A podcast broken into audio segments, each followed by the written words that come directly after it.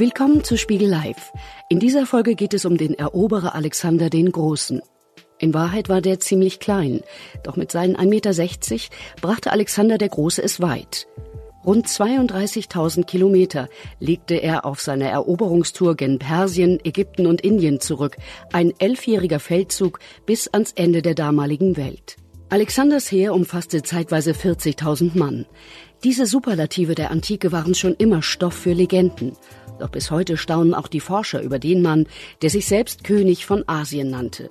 Was ihn antrieb und wer Alexander der Große wirklich war, darüber spricht Spiegelredakteurin Eva Maria Schnurr mit dem Freiburger Althistoriker Hans-Joachim Gerke. Das Gespräch entstand in Kooperation mit dem Bucerius Kunstforum und wurde dort im Juni 2018 aufgezeichnet.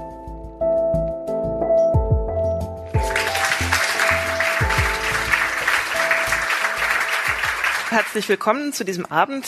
Schön, dass Sie da sind. Vielen ja. Dank, dass Sie für uns äh, uns Rede und Antwort stehen. Wir haben ein Heft über Alexander den Großen gemacht, den Sie viel besser kennen als wir, die wir das Heft nur gemacht haben. Sie haben zu ihm geforscht. Sie haben 1996 eine Biografie ähm, über ihn geschrieben, von ihm geschrieben.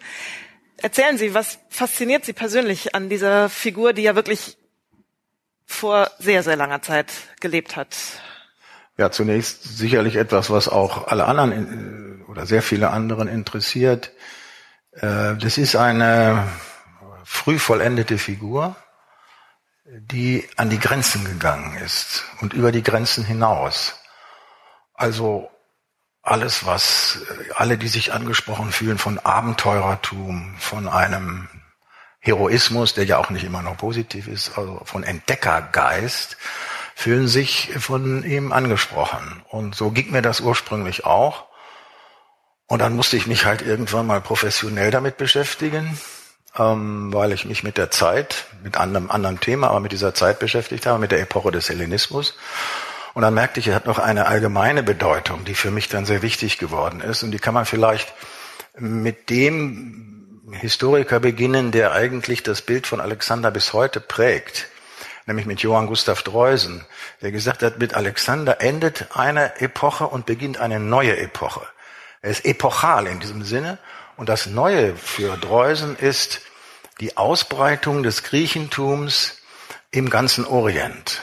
Und das bedeutete für Dreusen eine Verschmelzung zwischen Okzident und Orient, zwischen Abendland und Morgenland, wie er sagte.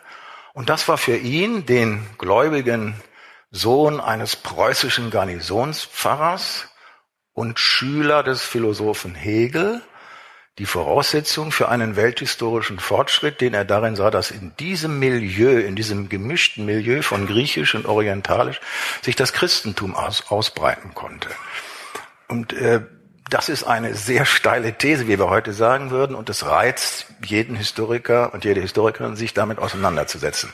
Also ich habe sozusagen einen fast in meine Kindheit oder Jugend zurückreichendes Interesse an diesem, an diesem Helden, sage ich ruhig mal, und dann ein wissenschaftliches Interesse an der Figur, die man mit dieser wichtigen Epoche der Zivilisation zusammenbringt. Hm. Wir steigen genau in dieses Thema Hellenismus und die Frage auch der Vermischung der Kulturen ähm, später noch ein. Vielleicht noch ein paar Eckdaten zu Alexander, damit wir alle wissen, über was wir reden. Er wurde 356 vor Christus geboren, er starb 323, also vor Christus fast vor 2200 Jahren. Und er wurde berühmt, weil er ein Reich eroberte, das von seiner Heimat Makedonien im Norden Griechenlands ähm, über Ägypten bis nach Indien reichte. Die Welt ist heute eine völlig andere. Ähm, und wie Sie gerade erzählt haben, ist es trotzdem immer noch so, dass er heute Bewunderung auf, auslöst und Staunen und auch bei Historikern selbst bei Historikern möchte ich fast sagen. Ähm, Großmachtfantasien sind heute ja uns allen ein bisschen fremd. Trotzdem bewundern wir dieses riesige Reich, was er da erobert hat. Wie passt das zusammen?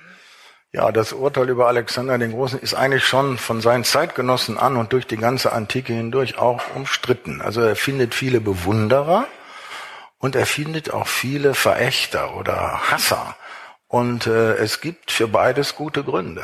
Ja, und äh, als ich diese Biografie geschrieben habe, musste ich mich damit auseinanderzusetzen, dass man man darf sich von seiner Bewunderung auch nicht zu sehr mitreißen lassen. Man darf nicht den Blick verschließen vor den negativen Folgen einer der Eroberung eines Weltreichs. Und man ist immer wieder äh, mit dem Problem konfrontiert und wir erleben das ja in unseren Tagen auch, dass ganz offensichtlich oder nach, jedenfalls auf den ersten Blick machtvolles Auftrumpfen und Erobern und Unterwerfen offensichtlich Erfolg bringt. Und wenn wir in der Geschichte zurückblicken, wodurch wesentliche Veränderungen entstanden sind, dann muss man ehrlich sagen, ja, damit das herausgekommen ist, wurde sehr viel Blut vergossen und sehr viel Unglück verbreitet. Und Alexander der Große gehört zu den Individuen, die von allen, die wir kennen, mit am meisten Unheil verbreitet hat auf der einen Seite. Deswegen man aber trotzdem, das merkt man auch, sein Verhalten war sehr ambivalent. Er konnte bis zum letzten brutal sein und Tausende von Menschen als Kreuz schlagen lassen, also den schlimmsten Tod erleiden lassen. Und er konnte auch unglaublich großzügig sein, Freiheitsdenken fördern, aber alles nur, wenn es in seinem Sinne war. Wenn es darum ging oder wenn es dazu beitrug, seinen großen Traum der Wirklichkeit näher zu bringen und zugleich auch seinen durchaus vorhandenen rationalen politischen Interessen zu genügen. Also ein, äh, eine Persönlichkeit, die man nicht leicht mit den Kategorien Schwarz-Weiß ähm, in den Griff bekommt. Wie nähert man sich überhaupt einer Persönlichkeit, die vor so langer Zeit gelebt hat? Wir haben in einem letzten Gespräch in dieser Reihe hatten wir Frau Barbara Steuder-Grillinger zu Gast, die eine Biografie über Maria Theresia geschrieben hat, Kaiserin Maria Theresia, die sehr viel näher an unserer Zeit gelebt hat und trotzdem warnt sie davor, ähm, sich in historische Persönlichkeiten hineinzuversetzen, zu glauben, man könne verstehen, was die motiviert hat, was ihr Handeln auch geleitet hat. Wie macht man das bei jemandem, bei dem die Quellenlage ja sehr, sehr viel schlechter ist, ähm, eben Alexander, und der in einer völlig anderen Zeit gelebt hat, über die wir ja sonst auch vergleichsweise wenig wissen? Ja, man, man muss auch, da würde, ich Barbara Stolberg-Rielinger zustimmen, man muss, man muss den Gedanken, man könnte da gleichsam hineinschauen, aufgeben. Das können wir ja auch bei unseren Zeitgenossen kaum. Ja, ich weiß auch nicht, was meine Frau manchmal so denkt und sie nicht, was ich denke, ja. oder was auch immer. Das, das, das, ich habe das mal versucht, in, als ich noch jünger war und Assistent an der Uni in Göttingen, habe ich gedacht, ich versuche es mal mit der psychoanalytischen Methode und habe ein Seminar. Wir haben ja als Professoren das große Glück, dass wir mit unseren Studenten und Studentinnen experimentieren können. Wir haben mal eine fixe Idee, dann machen wir dazu eine Lehrveranstaltung, ein Seminar und dann stellen wir das mal zur Diskussion. Und wenn was rauskommt, dann machen wir vielleicht eine Publikation draus und wenn nicht, lassen wir es lieber sein. Und in diesem Falle merkte ich schon bei der Vorbereitung, das geht überhaupt nicht, weil uns eben die Quellen fehlen. Ich kann nicht in, in die Psyche Alexanders eindringen. Es gibt zwar antike Biografien über ihn, das, die sind aber so literarisch überformt, dass eine authentische Figur da äh, noch dahinter so hervorlugt, aber nicht wirklich erkennbar wird. Ich habe deswegen, ich habe deswegen zwei Wege gesucht, von denen der eine so ein bisschen dem nahe kommt, was auch Barbara Stolberg-Rielinger gemacht hat. Ich habe nämlich mal versucht, ihn gleichsam von außen zu umzingeln und zu gucken, was, was ist denn in seiner Zeit üblich gewesen? Wie hat man in seiner Zeit gehandelt und gedacht, üblicherweise?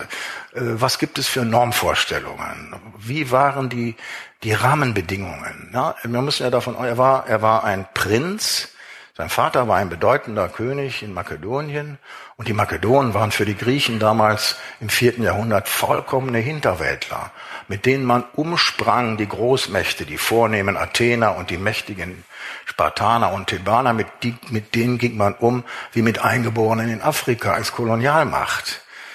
Und plötzlich drehen sich die Dinge. Also jemand ist in dieser Situation, wenn man das alles berücksichtigt, hat man ihn gleichsam seinen Kontext und das Zweite ist, und da kommt uns nun ähm, etwas entgegen, was man doch man hypothetisch in seinen Kopf hineinschauen kann, wenn man nämlich fragt, und das wissen wir Gott sei Dank, was hat er eigentlich gelesen und gelernt? Wir wissen, er hat vor allen Dingen die Ilias gelesen. Und zwar bei seinem Lehrer Aristoteles in prägenden Jahren. 13 bis 16 war der. Ja, voll pubertierend. Ja, und dann las der was von Achilleus und hörte diese Mythen. Und wir können ja die Ilias auch noch lesen. Ja, und wir können sehr gut äh, ahnen, was der da möglicherweise auch herausgelesen hat. Dann, darum bin ich erst in den letzten Jahren drauf gekommen, dann hat ihm Aristoteles natürlich auch beigebracht, auf die Welt so zu schauen wie ein griechischer Philosoph. Nämlich sozusagen von oben, zweidimensional, mit einer Weltkarte, die der da in den Sand gemalt hat. Und Sie müssen sich mal vorstellen, die, die, die Menschen seiner Zeit haben sich im Raum orientiert, als würden sie da immer lang gehen. Ja, wir nennen das eindimensional, hodologisch, wie ein Weg geht. Aber er guckte gleichsam von oben. Und wenn man immer so eine Weltkarte sieht, wo da ist Europa, da ist Asien, da ist Indien, da ist der Okeanos ringsrum, dann kann man leichter auf den Gedanken kommen, dass es möglich ist, diese Welt insgesamt zu erobern, als wenn man nur den nächsten Wald und die nächste, die nächste Straße und die nächste Insel kennt. Und das hat er bei Aristoteles gelernt. Und wenn man das jetzt als Grundlage nimmt und dann guckt, das ist der dritte Punkt eigentlich, welche Handlungen Alexander vollzogen hat, welche Rituale er selber markiert hat, dann kann man das mit der Ilias und solchen Dingen in Beziehung setzen und dann kriegt man ein erstaunlich rundes Bild, das immer noch natürlich hypothetisch bleibt. Und ich bilde mir auch nicht ein, jetzt Alexander richtig verstanden zu haben, aber ich kann bei dem, was ich über Alexander sage und schreibe, immer genau sagen, das sage ich deswegen und aus denen den Gründen und das kann man nachvollziehen und man kann es auch sein lassen. Lassen Sie uns das äh, nochmal aufwickeln. Ja. Also er sitzt in den äh, Bergen Makedoniens, er hat Aristoteles als Lehrer, er hat möglicherweise ein Bild von der Welt, von dem er weiß, irgendwo da hinten ist Indien trotzdem erscheint es ja aus heutiger Sicht völlig äh, wahnsinnig. Man sieht diese Karten, wenn man heute diese Züge Alexanders nachzeichnet, man braucht meistens zwei DIN A4 Seiten, um überhaupt alles drauf zu bekommen. Das ist einfach ein riesiger Weg, den er da zurücklegt. Wie kommt man auf die Idee, ein Weltreich hm. zu erobern? Und will, warum? Ja, ja, genau. Ich will jetzt auch nicht sagen, dass es sozusagen diese Karten waren, die ihm sagten, das musste jetzt alles packen. Nein, es ist nur ähm, so, eine, so eine Vorstellung, die er im Kopf hatte. Wie es gekommen ist, ähm, das, das sind jetzt zunächst einmal wiederum die Umstände, die ihn umgeben haben, von denen ich gesprochen habe. Es gab ähm, in, griechische Großmachtpolitik. Und äh, die Makedonen, die so von den Athenern und den Thebanern, zwei der mächtigsten sogenannten Polisstaaten, äh, deklassiert waren, dass der Vater von, von Alexander Philipp sogar mit 16 Jahren für, ein, für ein paar Jahre als Geisel äh, äh nach Theben gehen musste. Ähm, dieses Land wurde von dem äh, energischen König Philipp völlig reorganisiert, politisch, militärisch, infrastrukturell und so mächtig, dass es im Jahre 338, ja, da mit Alexander mit ungefähr 18 Jahren den, den, die Reiterei der Makedonen kommandiert in der Schlacht von Chaironea, die verbündeten alliierten Griechen besiegt hat. Das war eine große, katastrophale Niederlage für die Griechen.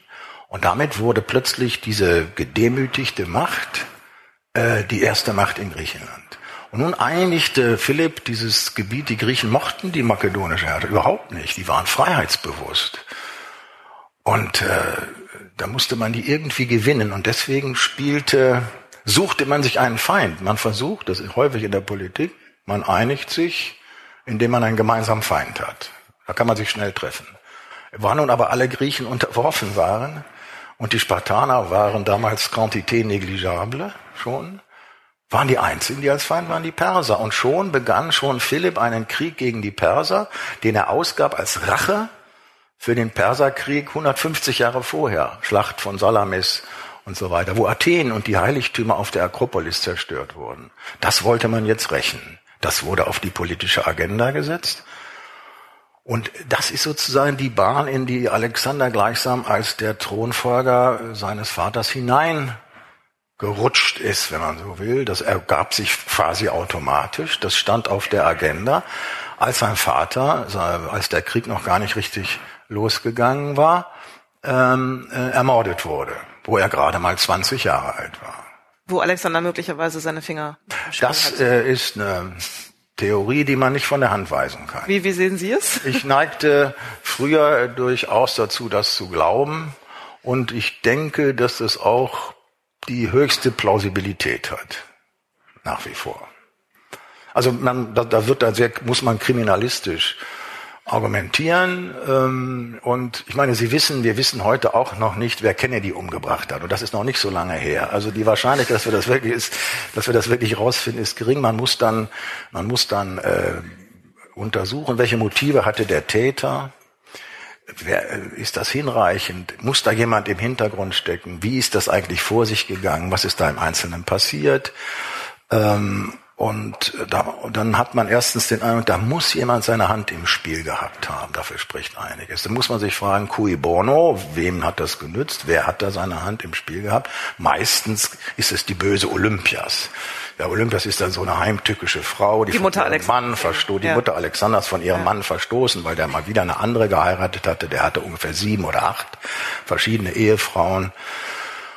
Und äh, die war dann also weggezogen, aber die saß in Epirus in Westgriechenland, die hätte schlecht irgendwelche Fäden ziehen können. Und wer hätte die Fäden? Das war halt der Sohn, der nämlich damit rechnen musste, er hatte ein gutes Motiv, dass er vielleicht gar nicht der Thronfolger werden würde. Denn das war gar nicht ausgemacht bei der makedonischen Monarchie. Es gab kein Erstgeburtsrecht. Äh, jeder, der, man musste Sohn des Königs sein. Ja, da gab es schon einen, der war aber ein bisschen debil, mental debil, der kam nicht in Frage. Aber jetzt hatte sein Vater nochmal neu geheiratet. Der war Anfang 40 und der hatte auch gerade schon ein Kind gezeugt. Und seine Frau, seine neue Frau aus einer makedonischen Aristokratenfamilie hatte ihm einen Sohn geboren. Also konnte es, sage jetzt, der konnte ja, wenn, wenn der Philipp also 70 wurde, oder, oder auch nur 60, dann war der junge Mann 20 und konnte der König werden. Und Alexander hätte dann Philosophie treiben können oder so. Aber das war nicht in seinem Sinne. Also ich, wie gesagt, das sind jetzt solche kriminalistischen Indizien, Beweisführungen. Aber ich würde schon sagen, also, dass man, äh, dass Alexander ein Vatermörder war, ist nicht von der Hand zu weisen. Wenigstens, mindestens. Also, ja. Mhm. Und dann macht er sich ja relativ zielstrebig nach dem Tod seines Vaters daran, eben ähm, sein Reich weiter auszubauen. Ja. Was gab es denn für Motive damals? Waren das äh, tatsächlich ja. einfach die Motive, dass er das Reich, ein, ein, dass es wichtig war, ein möglichst großes Reich zu haben? Oder gab es ökonomische Motive, Prestige? Ja. Was spielte da eine Rolle? Ja, ja. Also wenn wenn man jetzt erstmal in den Bahnen bleibt, die man mit guten Gründen für ihn auch annehmen darf. Also das ist das der, der politische Rahmen, Gerade ist Griechenland unterworfen. Die meisten Griechen sind damit ganz unzufrieden.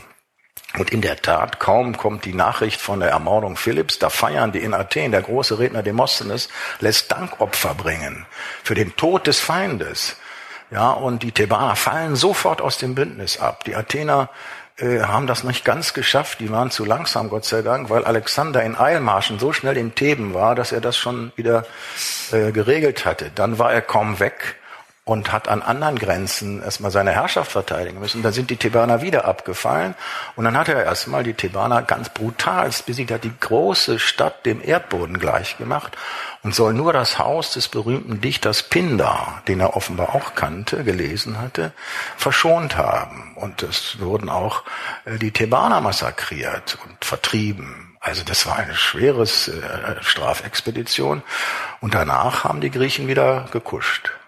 Und dann kam das eigentliche Thema, der Feldzug gegen die Perser, den sein Vater ja schon angefangen hatte. Das lief eigentlich alles noch in den vorgezeichneten Bahnen. Und äh, der Punkt, wo es anders wird, den zu bestimmen, ist nicht ganz einfach. Manche, also wo er das überschreitet. Wo er sagt, er, er begnügt sich nicht damit, einfach, sagen wir mal, die griechischen Städte im westlichen Kleinasien zu befreien und ansonsten den Perserkönig in Ruhe zu lassen. Was will der denn da in Indien? Ja, da ist auch kein Mensch drauf gekommen damals. Das hat überhaupt kein Mensch vorausgesehen. Wir wissen aus zeitgenössischen Texten, wie die sich gewundert haben, dass die Welt plötzlich auf den Kopf gestellt war und keiner wusste genau warum, außer dass es dieser verrückte Alexander war, offensichtlich. Aber seit wann sich in ihm der, das, der Gedanke festgesetzt hatte, ich will hier nicht nur so eine äh, Korrektur der Grenzen oder der Macht, sondern ich will, ich will das ganze Perserreich erobern. Das ist eine große Frage. Es kann sein, dass das schon am Beginn des Feldzuges war, 334, als er mit sehr klaren Zeichen, das sind die Zeichen, die er uns selber gibt, ja, und die auf, äh, die wir dann jetzt vergleichen können mit der Ilias, er überschreitet den Hellespont. Das war schon für ihn, wie wir es in der Schule lernen, die Grenze zwischen Europa und Asien. Und nach seinem Koordinatennetz, das er bei seinem Lehrer Aristoteles gelernt hatte, der, dessen Schriften wir ja auch schließlich lesen können, ist Europa das, das Gebiet, in dem die Griechen sind und die Griechen sind frei. Und Asien ist der Kontinent, in dem die Perser sind, die Barbaren, die alle Sklaven sind und nur einen einzigen Herrn haben, den persischen Großkönig. Diese Grenze, die ist ja geografisch, wir haben uns dran gewöhnt, weil wir das in der Schule lernen, aber der Hellespont ist eigentlich keine wirkliche Grenze, sondern die ist kulturell definiert und zu Aristoteles und Alexanders Zeiten schon über 150 Jahre lang in der griechischen Geografie. Jetzt ist also er in Asien und bei diesem Übergang von Europa nach Asien macht er, macht er verschiedene Anspielungen, vor allen Dingen auf die Ilias. Er kommt mit einem eigenen Schiff, die Truppen sind ganz woanders übergesetzt, er kommt mit dem Schiff ganz alleine, kommt an die Küste, steht am Ufer Asiens und wirft einen Speer in den Boden Asiens. Das soll symbolisieren, dass er mit der Lanze, mit dem Speer, das Land erobert hat. Chora Dorictetos, das speererworbene Land. Meint er damit den ganzen Kontinent Asien, den er aber von Aristoteles her im Kopf hatte? Dann wäre das ganze Persische Reich schon da gemeint gewesen. Mhm. Und da gibt es viele Debatten. Definitiv ist es dann so, er hat ja relativ schnell die, die erste große Schlacht äh, am Granikos im Nordwesten der heutigen Türkei gegen das äh, Aufgebot der kleinasiatischen Gouverneure der Perser, äh, der hat ja die Schlacht gewonnen und damit schon die Kontrolle über ganz Kleinasien. Also das schon erreicht, was sein Vater wohl als Ziel hatte. Dann zieht er weiter, das ist charakteristisch und dann gibt's äh, 333, 333, das weiß jeder. Bei Issos Keilerei gibt es diese Schlacht, weil da der persische Großkönig schon mit seinem Reichsaufgebot kommt, an der Spitze, selber an der Spitze seiner Truppen und äh, die Schlacht gewinnt Alexander und bei den Folgen gerät der gesamte königliche Haushalt in seine Gewalt, der Harem des Großkönigs, die Mutter des Großkönigs, seine Frauen und Sklavinnen und Töchter, was alles. Und die werden von Alexander höchst ehrenvoll behandelt. Und dann gibt es jetzt Verhandlungen zwischen den beiden Königen und äh, am Ende bietet der Großkönig nach monatelangen Verhandlungen die Hälfte seines Landes bis zum Euphrat und die Hand einer Tochter als Zeichen für freundschaftliche Verbundenheit. Das würde Trump einen Deal nennen. Das ist a very good deal. Macedonia and Persia first. Win-win-Situation. Und der, der, ein, ein wichtiger Berater des jungen Königs, Parmenion, die Generation des Vaters, alter Paladin des Vaters, sagte in dem Thronrat, das würde ich annehmen, wenn ich Alexander wäre. Und Alexander soll gesagt haben, ich auch, wenn ich Parmenion wäre. Das ist, das gehört zu den schönen Geschichten, die die, Geschichte für uns bereithält und die ganz bestimmt nicht wahr sind. Ja, die aber zeigt, aber es zeigt, weil, weil, und das kann man vor allen Dingen dann an dem sehen, was wirklich passiert. Das heißt, er zieht eben weiter. Er nimmt das Angebot nicht an. Er zieht weiter und er hört erst auf, als er weiter ist als überhaupt das Reich des Darius reichte. Trotzdem nochmal die Frage nach der Motivation. Haben Sie darüber irgendwas Richtig, rausgefunden? Also ging es um ja, äh, also einfach möglichst ein, ein möglichst großes Reich zu haben oder gab es wirtschaftliche Interessen? Was wollte er damit? Wenn, wenn mal jetzt das Ganze zurückbeziehen auf seinen Vorstellungshorizont, den ich von, also auf die Ilias, auf die Welt der Mythen, auf das, was er bei Aristoteles gelernt hat, dann äh, ist aus meiner Sicht unausweichlich der Gedanke, der, dass er schon relativ früh den Gedanken hatte, dass er bis zu den Grenzen des Möglichen und damit auch bis zu den Grenzen der Welt gehen wollte. Denn seine, seine Vorbilder, seine großen Vorbilder waren die Helden Herakles und Achilleus. Und es sind die größten Helden der griechischen Mythologie. Wir sagen Mythologie. Für die Griechen und die Makedonen war das alles Geschichte. Herakles war eine historische Figur, sagen für die Griechen und Makedonen, wie Karl der Große.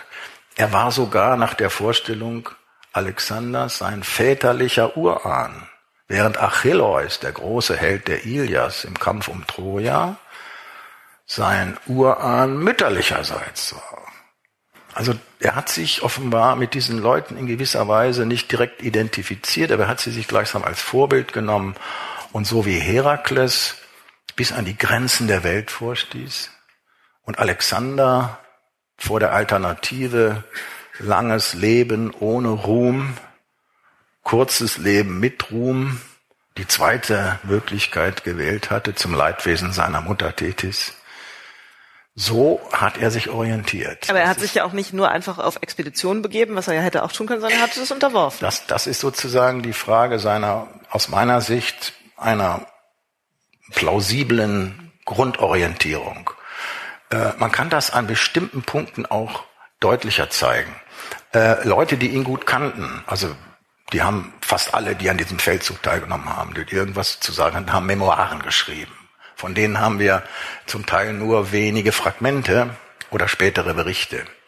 Aber einer, den er besonders, mit dem er besonders eng verbunden war, Alexander Nearcht, ein Kreter, ein Admiral, ein Seefahrer, der hatte äh, viel über ihn geschrieben und er sagt immer an bestimmten Punkten, vor allen Dingen wenn es an das Ende der Welt kam, dann schreibt er immer auf Griechisch, dass Potos, Potos ihn gepackt hätte, den Alexander. Potos heißt so viel wie Sehnsucht. Eine Sehnsucht, etwas zu erreichen. Eine Sehnsucht, das ist sozusagen sein, sein Antrieb. Daneben, daneben steht ein großer, großer äh, Vorrat an, an, an militärischer Rationalität, aber auch vor allen Dingen an politischer Rationalität. Ein ganz klares, eiskaltes Machtdenken und auch ein Denken, äh, in Potenzialen von, von Ländern. Das ist äh, schwer. Also einerseits denkt man, das ist ja wie so ein Träumer, der will so, so Ludwig der Zweite irgendwie so. Nein, nein, das ist nicht nur ein Träumer, das ist ein realistischer Träumer.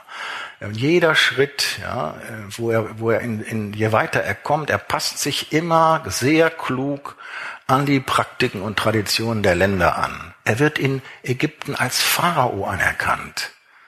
Wir können in ägyptischen Tempeln, ja in Luxor zum Beispiel, können wir ihn sehen als wie ein Pharao, mit Hieroglyphen sein Name geschrieben, der Königskartusche.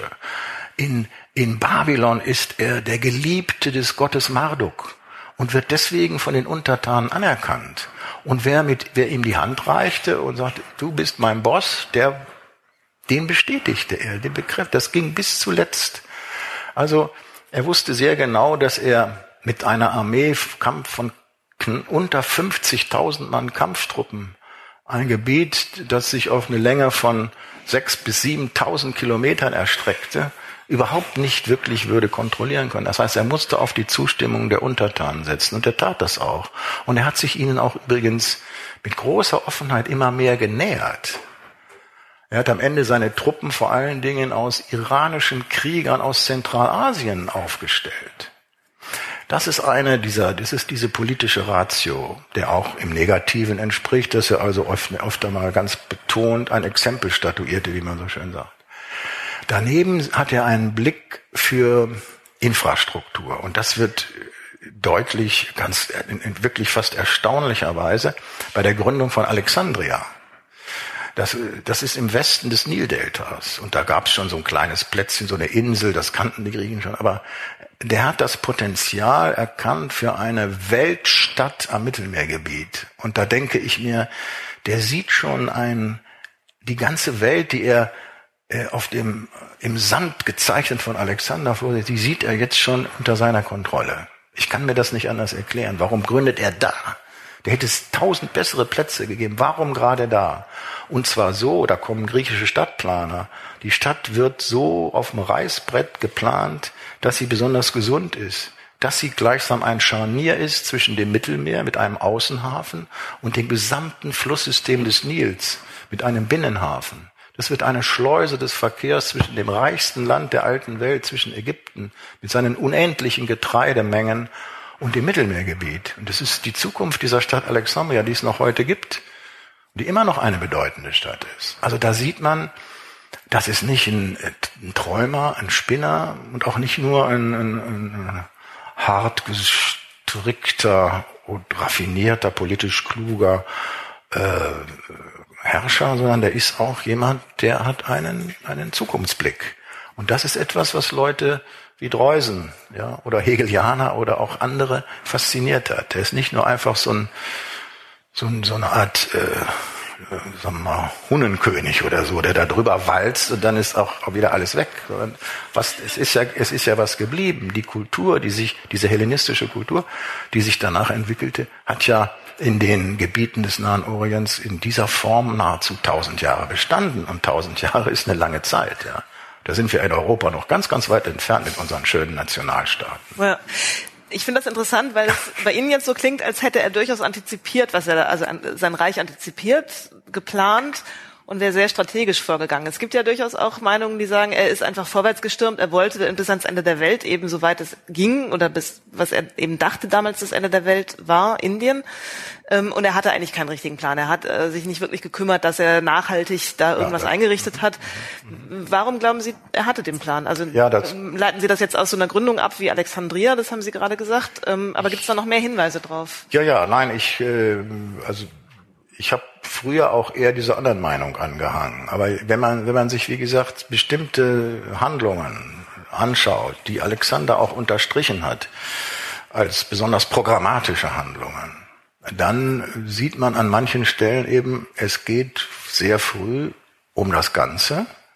Es geht auch darum, das zeigt sich in Ägypten in seinen Maßnahmen gegenüber den Ägyptern. Das zeigt sich in seinen Maßnahmen gegenüber den babylonischen Priestern und Oberschichten. Dann auch in Persien, in Zentralasien. Es, es zeigt sich, dass er eine größere Ordnung, ein Ich-Reich sozusagen, das die Welt umfasste, konkret vor Augen hatte. Es auch konkret erforschen wollte. Er hat ja nachdem er aus Indien zurück war, 324, einen gigantischen Arabienfeldzug geplant. Ja, und wenn wir sagen, ah, der war in Indien, ja, ja, aber Arabien ist wesentlich größer als, ja, die arabische Halbinsel ist wesentlich größer als der indische Subkontinent. Und er hat drei Expeditionen rausgeschickt, um die, den Umfang von Arabien herauszukriegen. Er hat übrigens auch, das weiß kaum jemand, wird auch nur in einem Satz erwähnt, eine Expedition ins Kaspische Meer geschickt, um rauszufinden, ob das Kaspische Meer ein Binnensee ist oder mit dem Okeanos zusammenhängt. Denn wenn es ein Binnensee gewesen wäre, dann hätte eine geografische Identifizierung, die durchaus verbreitet war, dass nämlich der Fluss Yaxartes, der heutige Sirdarja, wo Alexander in Chod, im heutigen Chodschent das letzte, das äußerste Alexandria gegründet dass dieser Fluss, der in den Aralsee mündet, von dem glaubten sehr viele Griechen, Geographen ohne genauere Kenntnis, der sei mit dem Don identisch. Und dann ist plötzlich der Gedanke da, den muss Alexander im Kopf haben, warum soll er sonst so eine Expedition schicken? Wenn das Kaspische Meer ein Binnensee ist, dann fließt tatsächlich wahrscheinlich der Jaxartes um das Kaspische Meer herum, um den Kaukasus herum und kommt als Don im Schwarzen Meer wieder raus. Und dann kann ich nämlich ganz gemütlich mit dem Schiff nach Hause fahren. Wie er das ursprünglich auch vorhatte vom Indus, weil es auch die Theorie gab, dass der Indus der Oberlauf des Nil ist. Und das hat er möglicherweise auch schon gewusst, als er gedacht, als er Alexandria gegründet hat.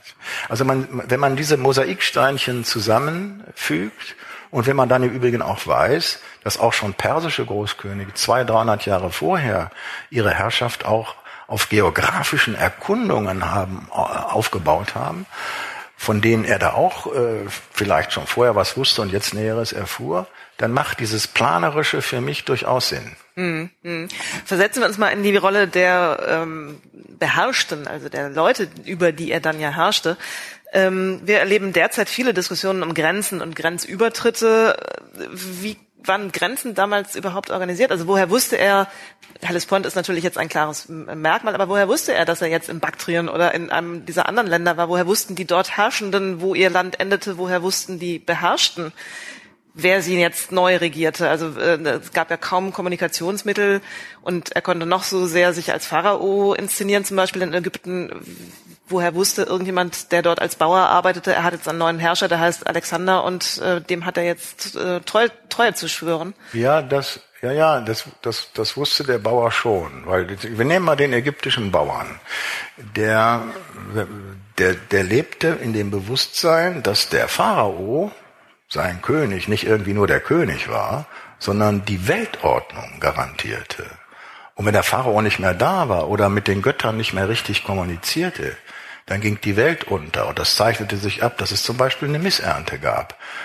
oder dass das System nicht mehr funktionierte, dass, dass man in Ägypten diese Infrastruktur aufrechterhalten muss mit dem, mit der Reguli nicht reguliere, mit der Beherrschung oder dem Umgang mit der Nilschwelle. Das war eine ganz große, Jahrtausende alte Kunst. Dafür stand Pharao gerade. Und äh, dann kam jetzt ein anderer, wer das jetzt im Einzelnen war, das war für die, für die Bauern nicht wichtig. Aber dass es einen gab, war für sie wichtig. Und die, die mit dem Pharao kommunizierten, also das heißt vor allem die Priesterschaften, die wussten dann ganz genau, wenn der uns respektiert, respektieren wir ihn auch. Wenn nicht, wird es für ihn schwierig.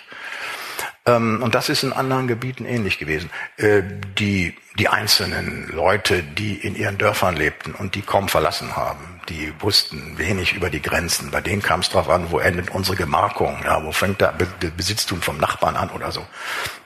Aber die großen Reiche, und auch die griechischen Städte, die hatten eine, eine hohe, äh, hohen Grad von politischer Organisation. Dazu gehört auch, dass sie ihre Grenzen, Grenzen hatten. Und das Persische Reich war in Satrapien unterteilt. Die Frage sehr genau geregelt, wer, wann, an wen, wie viel Tribute und Geschenke, wie das dann euphemistisch hieß, abzuliefern hatte. Und die, die Gliederung der Satrapien und wo die lagen, das wusste schon Herodot. Das konnte Alexander unter Anleitung von Aristoteles bei Herodot lesen.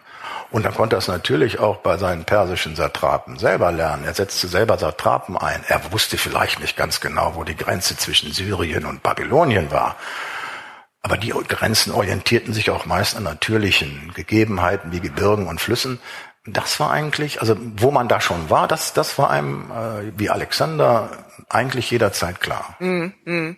Er hat dann ja tatsächlich auch so geherrscht, dass er die ursprünglichen ähm, Herrschaftsweisen kaum angetastet hat und eigentlich die Verwaltung, gerade auch in Persien, aber auch in Ägypten, belassen hat, hat die Priester belassen, hat ja. sich quasi nur an die Spitze gesetzt und ja. das System ähm, genutzt, was es schon gab und was schon etabliert war. Ganz genau. Also so, es war sozusagen wie so ein Subsidiaritätsprinzip ja. oder, man das Herrschen mit geringstem Widerstand. Ja. Und und das war aber auch natürlich äh, populär und die Menschen, ich habe das beim Beispiel der Ägypter äh, beschrieben, aber das galt auch für andere Kulturen.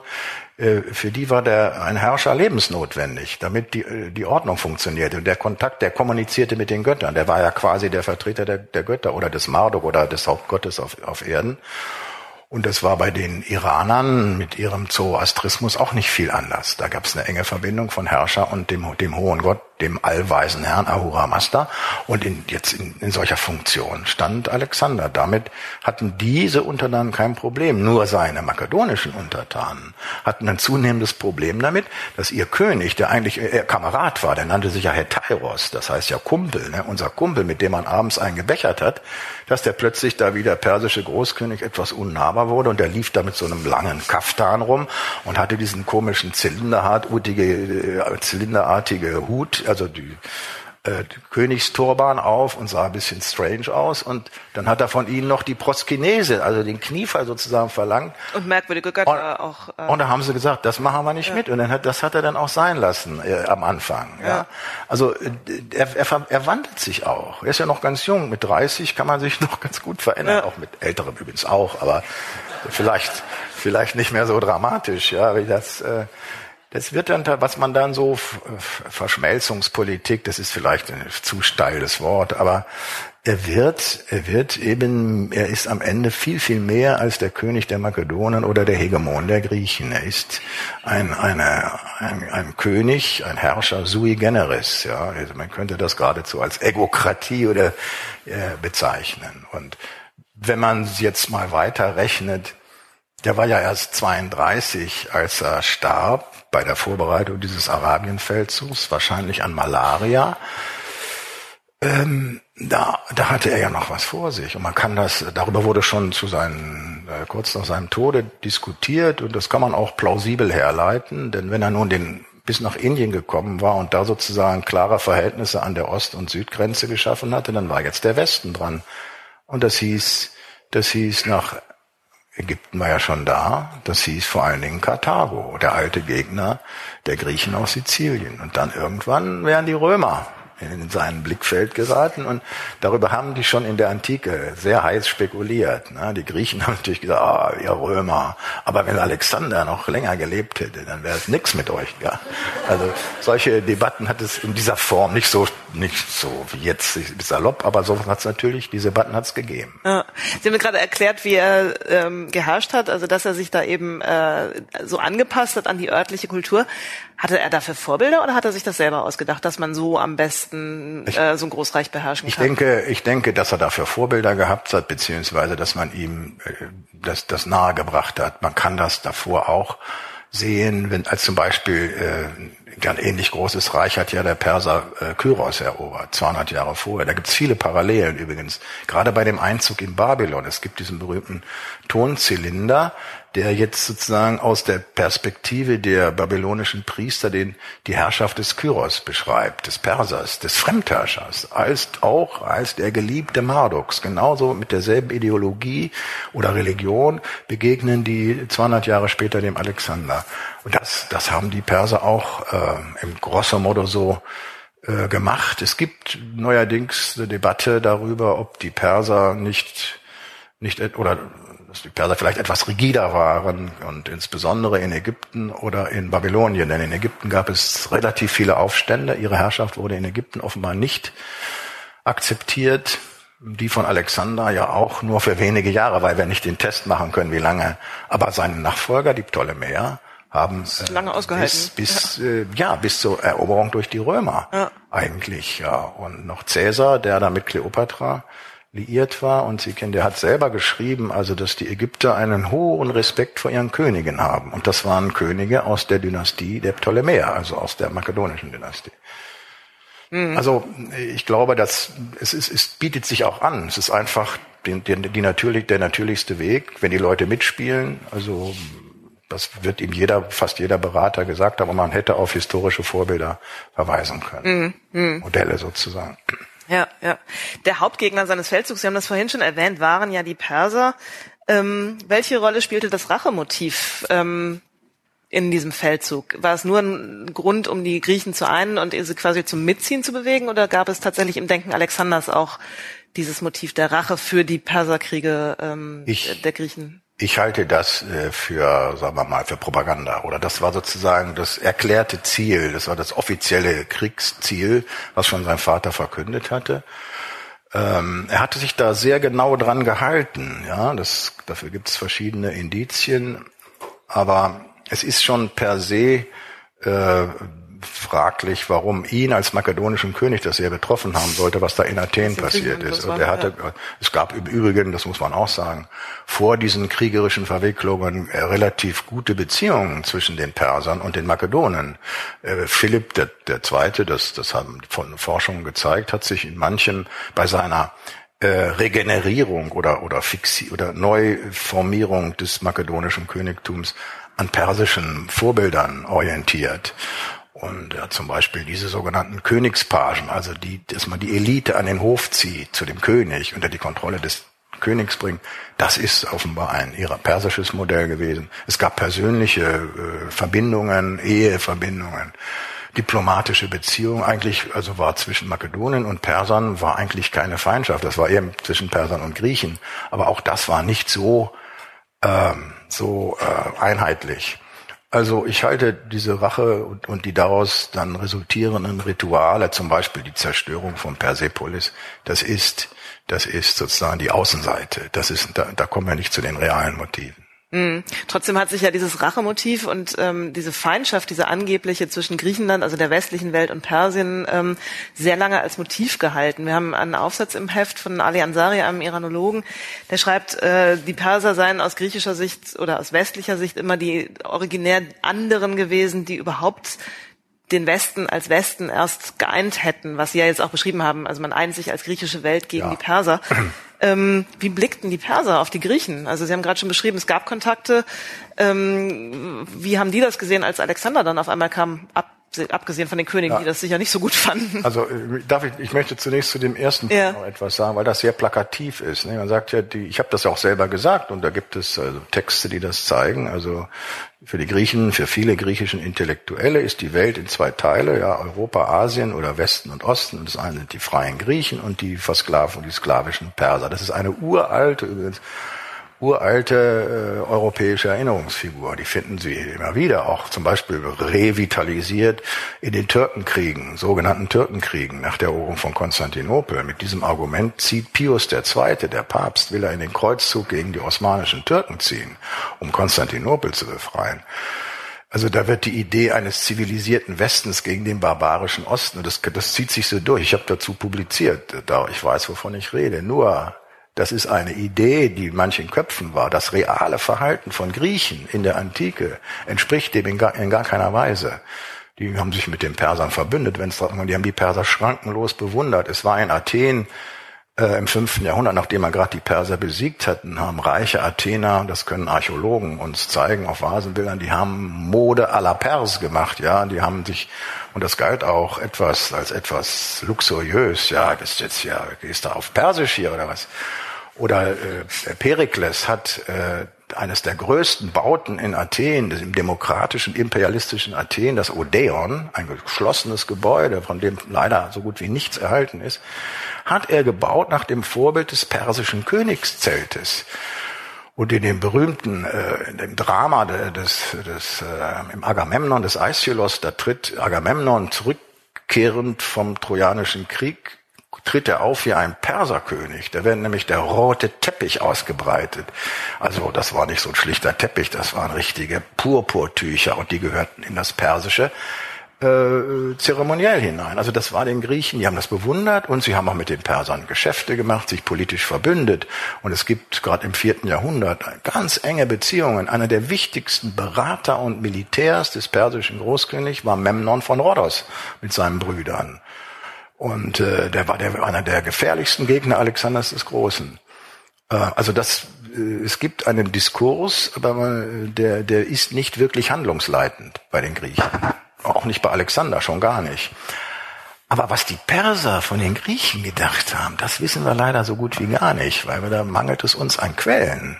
Ja, die äh, aus den Eltern, die, die, wir wissen, das, die nannten die Javan oder so ähnlich, also so Jona, weil die ihnen am nächsten liegenden Griechen Jona waren, so wie die Franzosen die Deutschen Alemannen nennen, weil das irgendwann mal ihre nächsten Deutsch sprechenden oder sowas ähnliches wie Deutsch sprechende Nachbarn waren. Nichts gegen das Alemannische.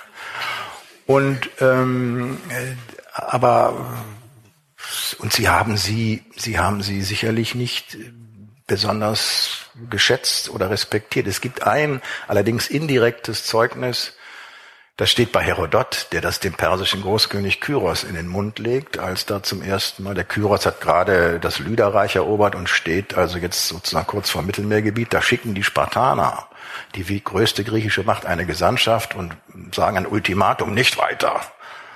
Und da fragt der Großkönig, wer seid ihr denn eigentlich? Beziehungsweise er fragt seine Berater, was sind das denn für Leute? Und die erzählen ihm, ja, das sind Griechen und so und so und so. Und er sagte, ah, das sind die Leute, die sich am Marktplatz gegenseitig betrügen. Was soll ich denn von denen halten? Ähm, das, ist, das steht bei einem griechischen Historiker und das ist natürlich ähm, problematisch. Aber er spielt möglicherweise mit bestimmten Vorurteilen, denn für die Perser, das wissen wir aus den persischen Texten, spielte die Ehrlichkeit die äh, eine ganz große Rolle. Das höchste Gebot der Perser war, du sollst nicht lügen. Ja, und die, die Griechen, die so auf dem Markt ihre Geschäfte machten und so, das war für so einen Perser, das ist alles nicht ehrlich. Ja.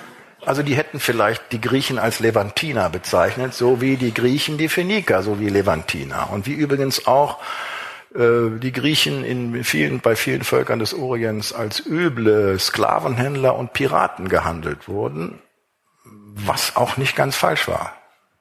In der Odyssee, wo Odysseus so sich immer so ein Inkognito baut, sagt er an einer Stelle, ah, ich war ein tüchtiger kretischer Warlord und ich bin mit meinen Leuten mit den Schiffen gefahren. Wir haben viel erbeutet, Menschen, Vieh und so weiter und ich kam nach Hause und war reich und geachtet unter den Kretern. Ja, also die Mentalität von Seeräubern, Das Wertesystem ist anders und die Griechen kamen dem jedenfalls in ihrer frühen Geschichte schon sehr nahe.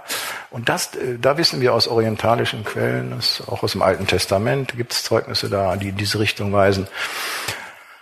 Aber wie die zeitgenössischen Perser das beurteilten, äh, das lässt sich leider gar nicht mehr sagen. Mm, mm, mm. Also kann man auch eigentlich nicht sagen, wie das ihnen dann ging, als einer von diesen auf die sie herabblickten, dann kam und ihr König sein wollte. Ja, sie haben, sie haben ihn also zum Teil ganz früh äh, akzeptiert. Der Satrap von Babylonien, Mazzaios, der noch bei der Schlacht von Gaugamela äh, für den persischen Großkönig gekämpft hatte, ist zwei Wochen später äh, Satrap von Babylonien bestätigt von Alexander und wird einer der wichtigsten Ratgeber. Er kämpft dann vor allen Dingen ganz erbitterte Kämpfe gegen die iranischen Stämme in Zentralasien, also nördlich des Hindukusch, in Baktrien, also da ist so Massar al-Sharif, wo jetzt auch die Bundeswehr teilweise ist, ja, diese Gegend und weiter nördlich im Usbekistan und so weiter. Und da äh, findet er zum Teil scharfe Gegner aber auch Verbündete. Und mit einem schließt er ein, Oxyates schließt ein enges Verbündnis und er heiratet seine Tochter, Roxane, kleiner Stern, und die gebärt ihm ja äh, später nach seinem Tode auch äh, einen Sohn. Ähm, also äh, die, diese Leute werden ihn kaum verachtet haben. Mhm. Das, das, ist, die haben ihn höchst in hohem Maße respektiert und haben mhm. ihm dann 30.000 Mann Truppen gestellt. Ja. Das war mehr als die Hälfte der Truppen, mit denen er nach Asien gekommen war. Ja, Sie haben vorhin schon äh, angedeutet, dass er auch immer durchaus dieses äh, Moment der ähm, Propaganda, der Inszenierung seiner Macht ähm, benutzt hat. Er hat einen Speer nach Asien geworfen, er ist nach Troja gegangen, um sich dort ähm, in die Nachfolge dieser griechischen äh, Helden zu setzen.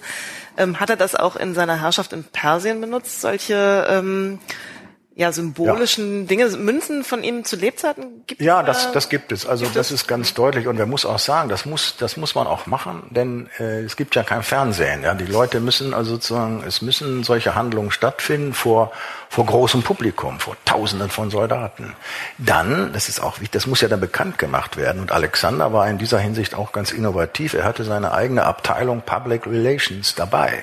Ja, die Schreiber, die das. Ja, der seinen Stefan Seibert sozusagen, ja, der lief, der lief immer in, sozusagen in seinem Gefolge. Das war immerhin ein Neffe des Aristoteles, Kallisthenes, den er gut kannte, und der, der schrieb tatsächlich, wir wissen das schon, schon während des Feldzuges berichtete er von diesen wundersamen äh, Geschehnissen. Das heißt, das, das wurde sofort verbreitet. Und entsprechend, äh, entsprechende Gesten, sprechende Gesten gibt es auch äh, gegenüber den Iranern, dass er die Tracht, der sagt ganz deutlich, nach dem Tode des Darius, nach dem Tode des Darius, der ja von einem Satrapen umgebracht wird, nach dessen Tode geht er vollkommen in die Thronfolge oder ergibt sich äh, als der Achämenide. Mein Kollege Pierre Briand vom Collège de France hat deswegen ein Buch über Alexander äh, Le Dernier des Achämenides, ja, der letzte Achämenide. Ja, das halte ich für etwas problematisch, aber es trifft, es trifft einen wichtigen Punkt, den man sonst häufig vernachlässigt. Darum ist es ein sehr wichtiges und lesenswertes Buch. Und ähm, da zeigt er das ganz deutlich, nämlich er, er bestraft den Mörder auf eine unmenschliche, also sehr äh, sprechende Weise, indem er ihn praktisch zerreißen lässt. Und er bestattet den toten Großkönig in der Grablege der persischen Großkönigin Naksh-Irustam. Und die Bestattung des Vorgängers ist in vielen Monarchien der erste Akt äh, des äh, loyalen beziehungsweise des, des legalen und loyalen Thronfolgers. So war das in Makedonien und so war das bei den Persern. Das heißt, in dem Moment, wo er den, den getöteten Feind in allen Ehren wie einen persischen Großkönig am richtigen Platz bestatten lässt, zeigt er, ich bin der Nachfolger. Und das ist jetzt nur die, so wie er der Pharao in, in Ägypten ist und so weiter, ist er jetzt definitiv der persische Großkönig. Aber eben auch immer noch ein bisschen mehr. Mhm. Und auch immer noch ein bisschen Makedone. Also diese Vermischung und, dieser ja. Kulturen er hat ja dann auch seine Leute dort mit ja, Ähm, inwieweit geht dann diese Vermischung der Kulturen von ihm? Inwieweit ist sie beabsichtigt? Inwieweit ist sie zufällig? Gab es auch da eine Strategie dahinter? Ja, man kann eine deutliche, aus meiner Sicht eine deutliche Strategie erkennen und es bezieht sich, also diese, diese Verbindungen. Also er will ganz offensichtlich eine sozusagen gemischte Elite schaffen. Elite heißt also vor allen Dingen Soldaten, Truppen. Das ist ja nur ein kleiner Ausschnitt der Bevölkerung. Spezialisten für Kämpfen und Töten.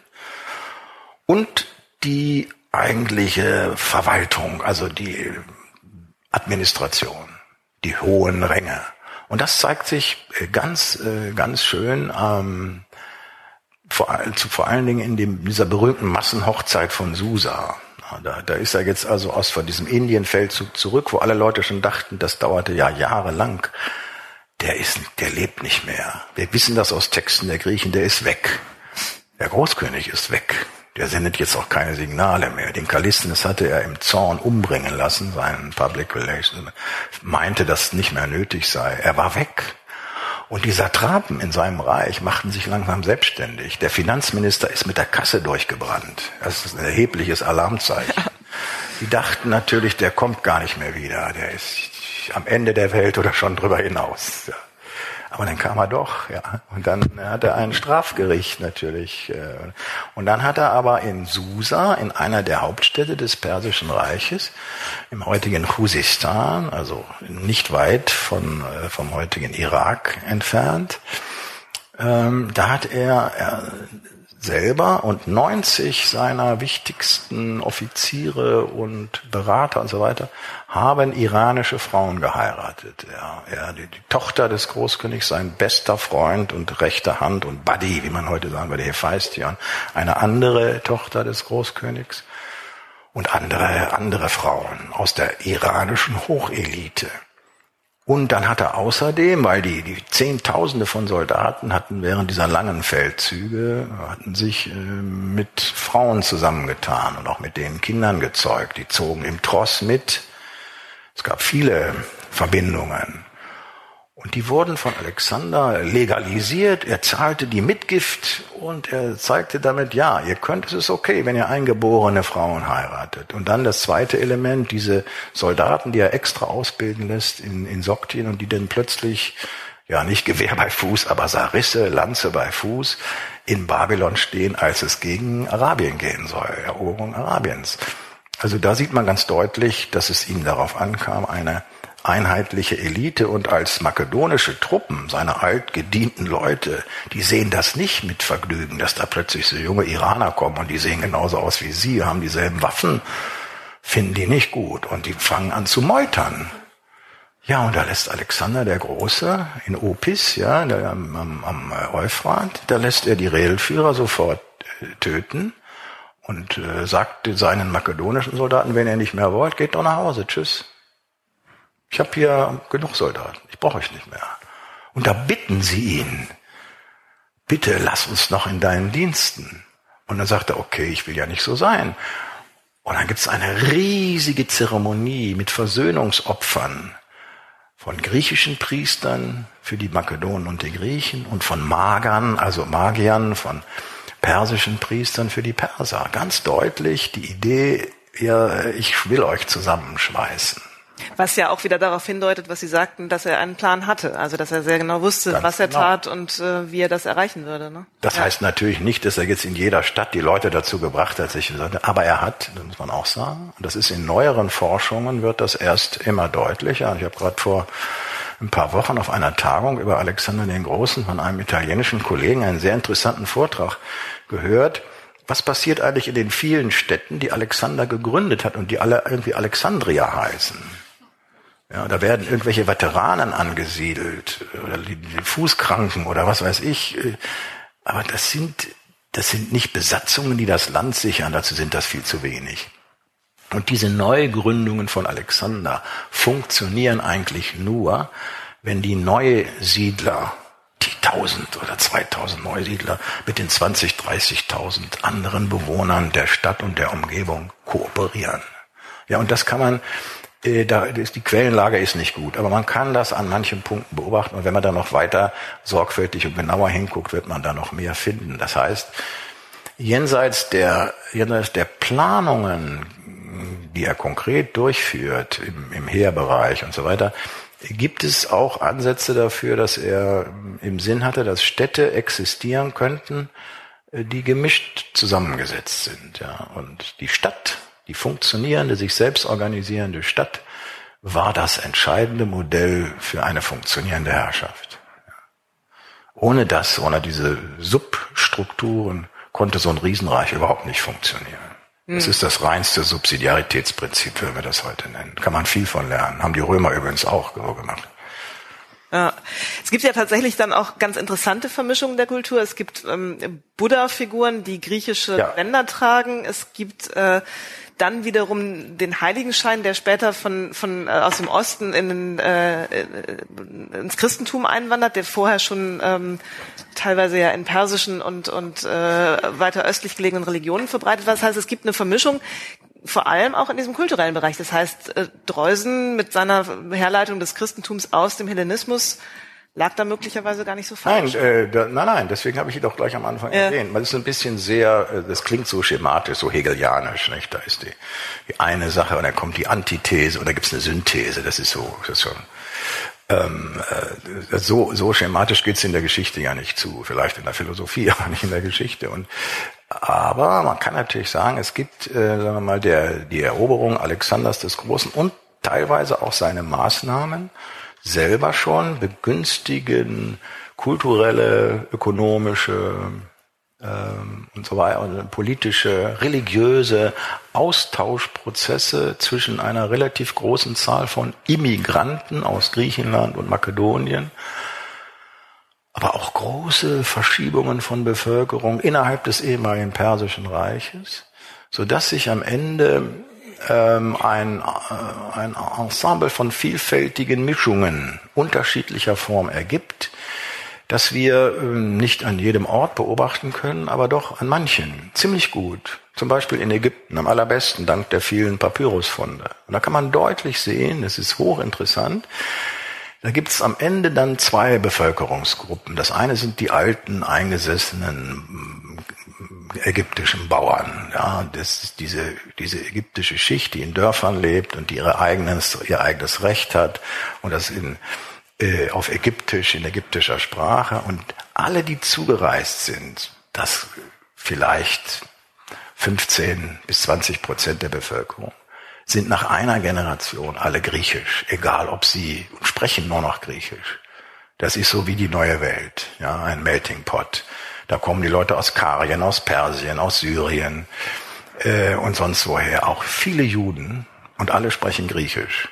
Schönste Beispiel ist schon, die Juden konnten schon im dritten Jahrhundert vor Christus, die Juden in Alexandria in Ägypten, konnten schon ihre Torah gar nicht mehr verstehen die wurde deswegen ins Griechische übersetzt, weswegen man eine Genehmigung vom Hohen Rat in Jerusalem brauchte. Und da gab es eine von Yahweh inspirierte Übersetzung ins Griechische, die sogenannte Septuaginta. Und ähm, äh, das ist ein Zeichen dafür.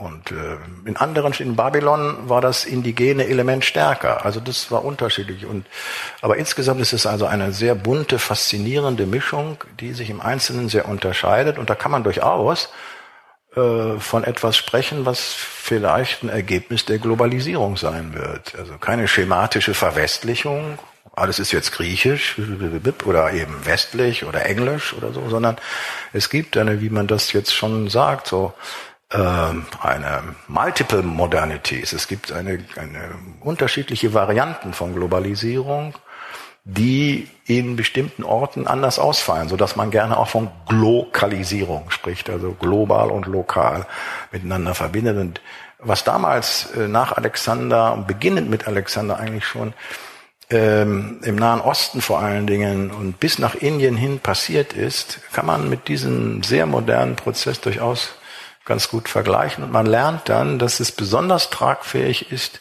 wenn es nicht zu nivelliert ist.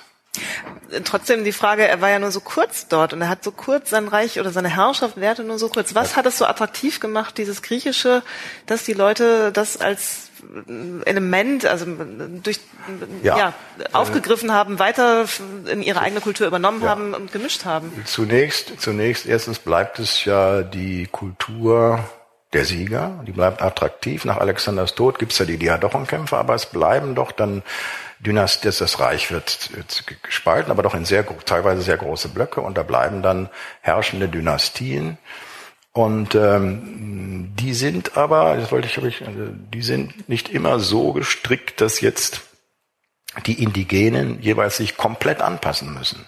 Ja, die, die Könige in, in Alexandria, die Ptolemäer, die Könige von Ägypten haben eben so eine Art äh, Koexistenz zugelassen von der griechischen, hellenisierten, griechischsprachigen Schicht. Das kann man in den Rechts, in deren Rechtssystem. Die Torah war geltendes Recht in der, Überse in der griechischen Übersetzung ja, für die Juden. Mhm.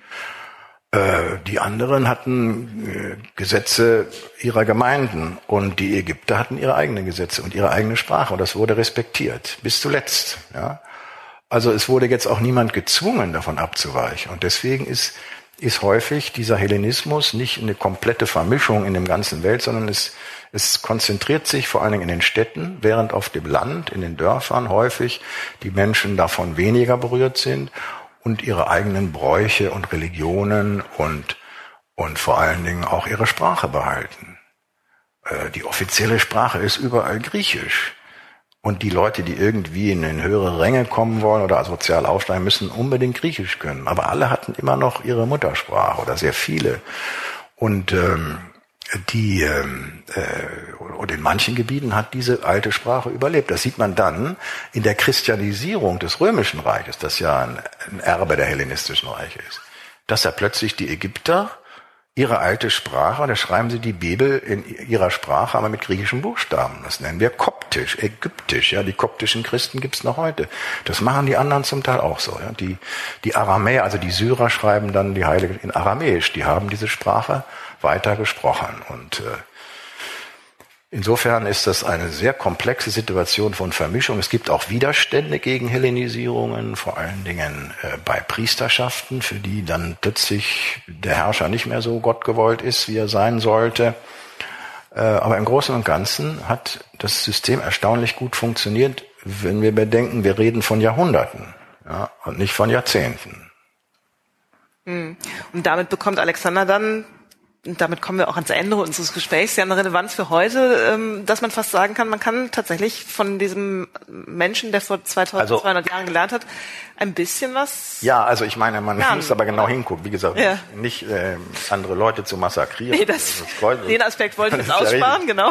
Aber, aber, aber eine, eine Sensibilität für andere äh, Kulturen, für gewachsene Strukturen, ein Blick der die Welt in den Blick nimmt, ähm, so und entsprechend auch handlungsorientiert ist, nicht nur pro, proklamierend oder äh, so, so das das kann man schon, äh, das könnte man schon lernen. Aber wie gesagt, ich ich habe da immer, ich habe es am Anfang schon, ich immer ein etwas ungutes Gefühl, ja, weil, weil ich kann die Schattenseiten. Ja, ja die ja. kann ich nicht vergessen und äh, oder nicht einfach wollte ich will ich nicht unter den Teppich kehren.